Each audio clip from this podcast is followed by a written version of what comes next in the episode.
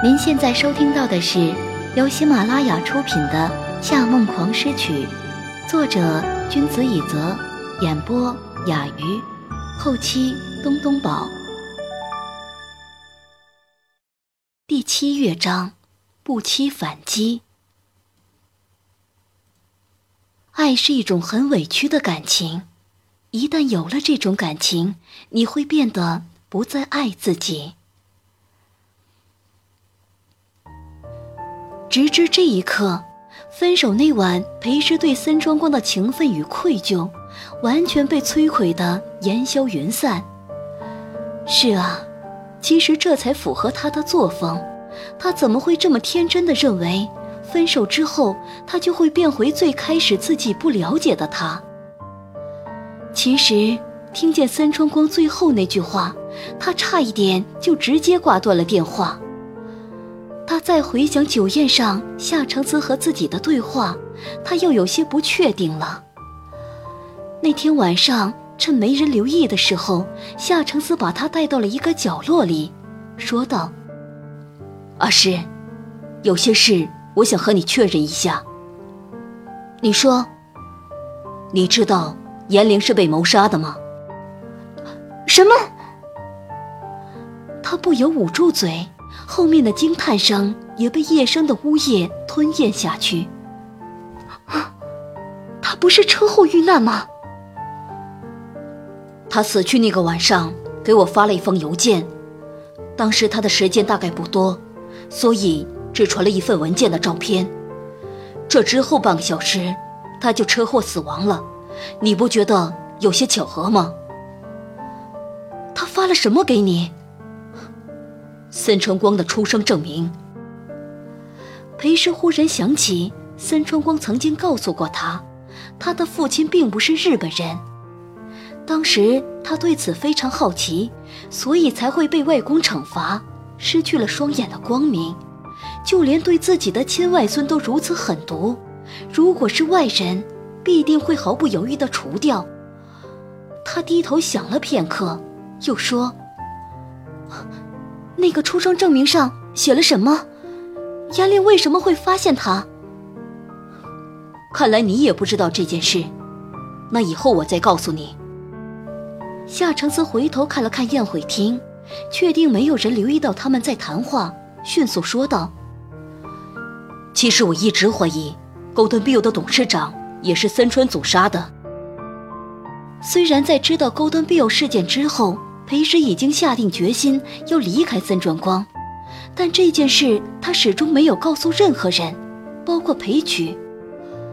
森川光确实很爱他，但组内的事他也是身不由己，所以他会尽自己最大努力封住嘴，以免惹祸上身。可不知道为什么，面对夏承思，他却有一种莫名的依赖感。他几乎没怎么思考，就点了点头。果真如此。夏承思看上去毫不意外。其实我找你过来，是想请你帮我一个忙。见他点头，他继续说道：“明天白天我会打一个电话给你，你能来公司陪我演一出戏吗？怎么演？从你进入盛夏开始，森川组就在你身上安着了窃听器。”你在我身边听见的所有公司机密都被他们偷去了，这也是为什么他们能在这么短的时间内使我们走投无路的原因。看见裴氏越来越诧异的表情，夏承思拍拍他的肩：“我不知道那个窃听器在哪里，可能是在衣服上，也可能在你的随身物品里，所以明天你穿着第一次面试的那套衣服过来。”把你工作时用到的物品和文件也都带上。等等，你怎么知道这个窃听器是在我的身上，而不是在公司内部？因为他们窃取的全部都是你还在盛夏时的资料，他们对你离职后的机密一无所知。那，你又怎么知道这个窃听器在我身上，而不是我透露给他们的？开始我的确不是很确定，我不认为你会做这样的事。但你是森川光的女朋友，所以任何可能都是有的。但就在刚才，森川光告诉了我一件画蛇添足的事。他说了什么？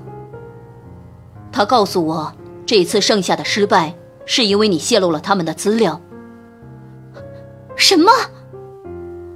裴师不由拔高了音量，然后立即用手盖住自己的嘴。夏承思更是直接将他搂过来，用大手盖住他嘴上的手，低下头，压低了声音说道：“小声。”他飞快的点点头，直到完全确认他恢复平静，夏承思才放开他。他耳根有点发烫，无奈的说：“他竟然这样说我，你信吗？”如果他不是这么说，我还真不敢确定。但听了他这么一说，我立刻就知道他在说谎。裴师皱了皱眉，觉得自己的脑子快不够用了。为什么？你觉得森川光的自尊心强吗？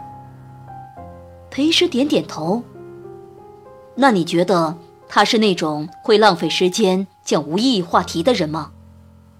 裴师摇摇头。来跟我宣布你背叛过我，这对他有什么好处吗？裴师又摇摇头，哼，那就只有一种可能，就是你在宴会上救我，他吃醋了，但他却不直接找你，反而来找我，这不是刚好证明了一件事吗？你和他也不是一国的。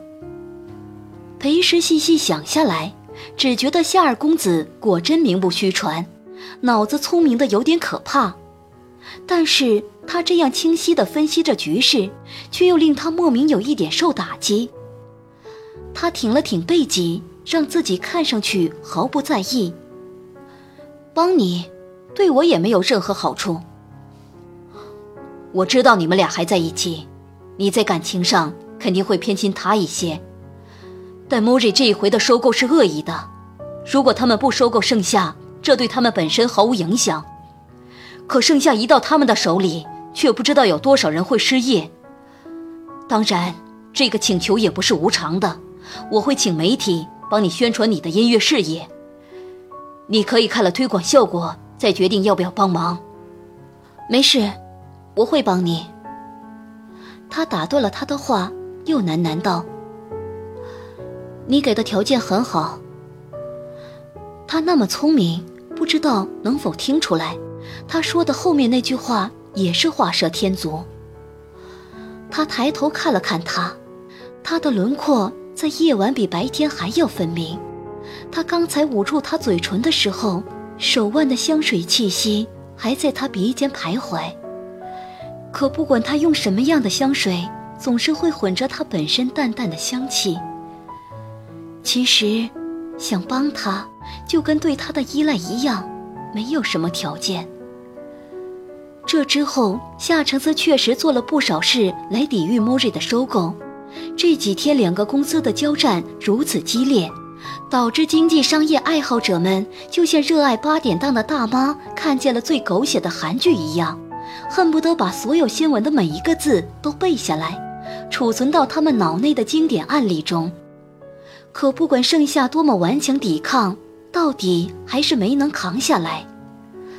这一战，夏承思最终还是输了。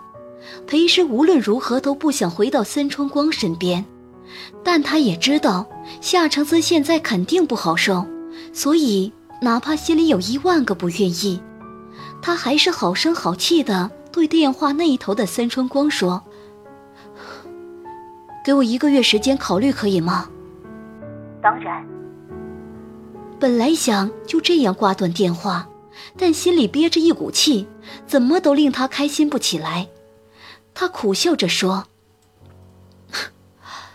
其实你应该知道，我的人生目标不是服务哪一个男人，我还有很多事情想要去做。把我强绑在身边，你觉得我会开心吗？”您正在收听的是由喜马拉雅独家发布的《夏梦王诗曲》。我知道你是什么样的人，也知道自由对你的意义有多重大，所以我就更无法接受你为其他男人牺牲这么多。孙春光在那边大约沉默了两三秒。小诗，我知道我不是好人，但是我真的喜欢你。你若能成为我的妻子，那我会变成这世界上最幸福的男人。够了，我不想听。我等你的答复。挂了电话，裴师的心情复杂极了。他不觉得夏承思能接受他去做这种交换，但如果夏承思同意他这么做，恐怕这对他的打击会是空前绝后的。细想了许久，他终于自己考虑这件事，不和夏承思商量。现在只要听一听他的声音就够了。他拨通了他的电话，直到忙音响起，对方都没有接听。同一天，他又试了七八次，到晚上也还是没有任何应答。到第二天，夏承思的电话已经变成了关机状态。他就这样一直消失了一个星期。起初他还忧心忡忡，以为是森川组又对夏承思做了什么事。他甚至去打电话质问森川光，森川光却好像对此完全不知情。一周后，他在报纸上看见夏娜和柯泽将于十月三十日举办婚礼，于是又打电话去问柯泽夏承思的下落。柯泽说夏承思去了美国，大概两周后会回来。他又等了两周，夏承思还是没回来。眼见和森川光约定的期限越来越近，他每一天都度日如年，坐立不安。到只剩两天的时候，他在家里来回踱步，几乎快要把自己逼疯。其实认真想想，这个男人出国没有告诉过他，两个人甚至连朋友都不算了，他为什么要这么在意他呢？几个月以后，皇家古典乐之夜就可以把他的音乐也推到全新的高峰。他究竟是哪里不对了，才会去考虑三川光的条件？越想越觉得不对，理性告诉自己，已经不可以在这件事上浪费时间了。现在要做的事就是发短信给森川光，跟他说再见，然后全心全意练习小提琴。可是，拿出手机，他最终发出的消息却是给夏承思的：“你到底什么时候回来？我有事要跟你说。”刚一发出去。他就缩在床上，抱着自己的双膝哭了起来。真是太委屈了。自从喜欢上这个男人，他已经变得不再爱自己。明明知道他不会回，却依然会做着这种傻事。可是几分钟后，手机却响了起来。他接过手机看了一眼，上面竟然出现了“夏承思”三个字。我回来了。接通电话以后，还不等他说话，他已率先说道：“我在你家楼下。”裴师披上外套，连拖鞋都没换掉，就摔门冲下楼去。这一天起了大雾，远处的街道传来嘈杂的声音，他家楼下却是全然寂静，犹如修道院一般。朦胧的天气中，夏承思的车正停在对面。他擦了擦眼角残留的泪水，大步往对面冲。谁知一辆自行车叮铃铃地从墙角拐过来，差点把他撞到地上。他往后跌了一步，却有一只手从后面抓住他的胳膊。他突然转过头去，夏承思站在他身后，里面穿着黑色的西装和长裤，深灰色的长风衣倒扣在颈项中。原以为是这身打扮令他看上去格外瘦长，但仔细观察过他的脸部，他才发现这不是错觉。他的双颊已经凹陷下去，脸部的轮廓深陷的让他心疼。怎么这么不小心？他没说下去，反倒是看向他的脸，他的左脸眉骨到脸颊有一道细细的疤痕。是上次小提琴独弦演奏留下来的。当时被琴弦伤得那么重，他连眉头都没皱一下，但这一刻却已经哭得眼睛都红肿起来。他伸手摸了摸她的眼角，触碰到了那一寸湿润，瞬间紧锁了眉间。我应该早点回你消息，对不起。他温柔地擦去她的眼泪，他嘴唇抖了抖，扑到她的怀里，用尽所有的力量去抱住她。他听见他重重地呼出一口气，然后身体也被他紧紧搂住。他的力气比他大太多了，这个拥抱令两个人的骨骼都有些发疼。可是，没有人放手，也没有人说话。他们口中吐出单薄的白气，香烟般袅袅升入空中。不知过了多久，他们才一起上楼。他在他家客厅沙发上坐下，说道：“我这个月去美国了，还是谈公司的事情，今天早上才回来。那谈的怎么样？”现在还不知道结果，不过就这个月，莫瑞接管盛夏集团以后，问题其实有很多。我不知道你有没有关注新闻。裴师老老实实的摇头，他对森川市的经营模式一点也不好奇。夏承思拿出手机，打开邮箱，拿给他看。裴师接过来，发现那是一个盛夏员工发给夏承思的信。邵董。虽然当初您叫我跟着黄金降落伞计划离职，但跟着夏总这么多年，我还是没忍心放下盛夏。您可能已经听说了，现在盛夏内部负债严重，莫瑞大幅度裁员，我也成为了其中一个。最近太太已经开始跟我闹离婚，儿子还在上高中，变得比以前还自闭。我妈听说这些消息，前几天病危走了。唉。我这把岁数，都是一条腿踏进棺材的人了，还那么意气用事，结果弄得妻离子散，真后悔当初没有听您的。如果您有意开新公司，一定不要忘了，还有一把老骨头随时待命。看见裴师表情变得沉重，夏承思把手机拿回来。像这样的人还有很多，所以现在的盛夏。才是真的摇摇欲坠了。